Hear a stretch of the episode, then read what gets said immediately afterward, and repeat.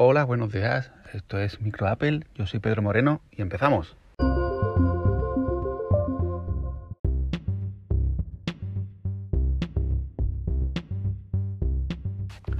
No son pocas las críticas que está teniendo la nueva versión de Safari en iOS 15, el sistema operativo que tendremos todos en otoño y que algunos ya tienen instalada la, la beta y va probando.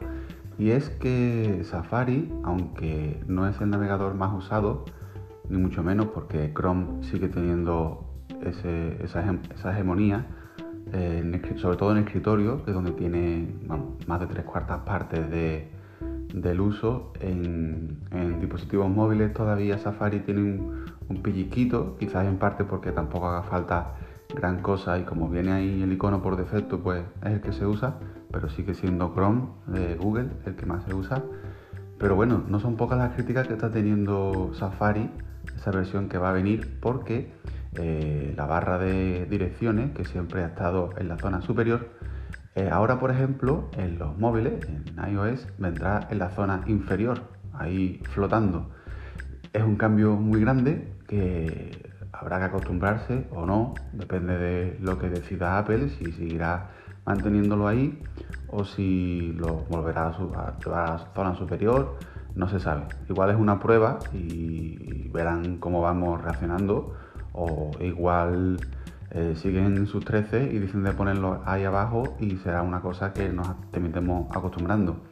Sí que es verdad que en iOS vendrá abajo, ahora mismo en iPad OS, en los iPads Viene arriba, eh, eh, Safari en Mac también ha sufrido un gran rediseño con la barra de direcciones.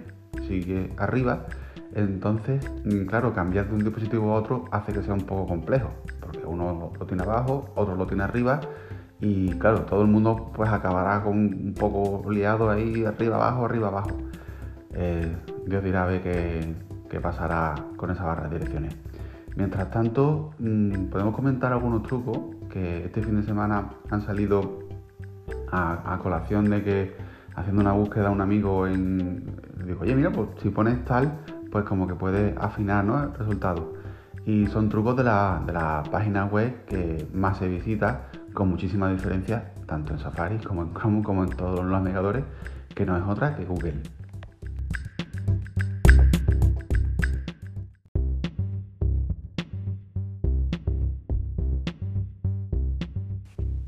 Hay muchísimos trucos, hay muchísimos artículos donde vienen muchísimos trucos, pero mm, para no mencionarlos todos y quedarnos con los básicos y que podemos memorizarlos, porque tampoco creo yo que haya ahora mismo nadie con papel y boli para poder apuntar todos los trucos, sino que se van a quedar ahí un poco, eh, te quedarás con uno, dos, tres, un poco más, pero bueno, los principales, eh, por ejemplo, a la hora de buscar algo en Google, si lo ponemos entre comillas a una palabra o a una frase, acortaremos la búsqueda a esa palabra o a esa frase entrecomillada. No va a buscar nada más, con lo cual podemos afinar mucho más esa búsqueda.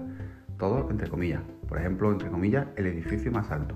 Según un artículo que, tengo aquí de hipertextual que tiene unos ejemplos bastante, bastante buenos.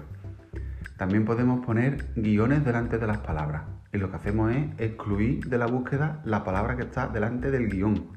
Por ejemplo, si buscamos perros guion comida, excluimos todo lo que tenga que ver con comida y entonces solo aparecerá los perros.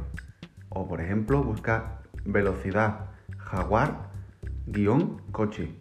Pues excluiremos la palabra coche y buscará solo velocidad jaguar del animal. Otro truco que podemos utilizar es la barra vertical para separar los términos de la búsqueda. Con lo cual se van a buscar uno o todos los términos de esa búsqueda. En el ejemplo que comentaba viene maratón, barra vertical, carrera. Así buscará esas dos palabras en la búsqueda. También podemos utilizar los dos puntos entre dos números, no los dos puntos de uno arriba y uno abajo, sino dos puntos, uno a continuación del otro. Por ejemplo, si queremos buscar entre dos números, por ejemplo, 100 eh, y 200, por alguna razón, pues solo tenemos que poner 100 punto, punto, otra vez, 200 y buscará entre esos dos números.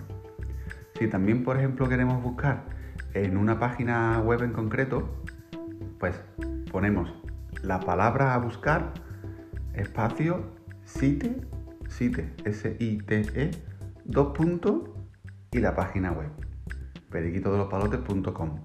Y entonces buscará esa palabra en esa página web en concreto.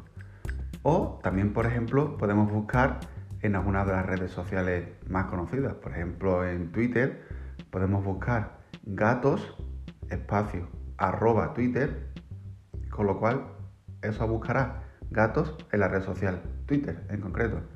Con lo cual la verdad es que es bastante, es bastante cómodo, bastante útil.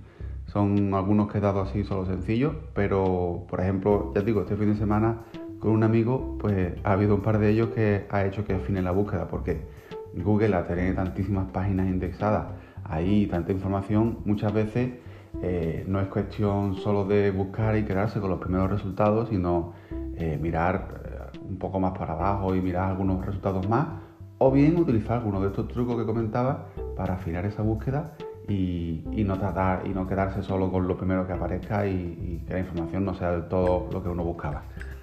Y bueno, nada más. Muchas gracias por escucharme y hasta mañana.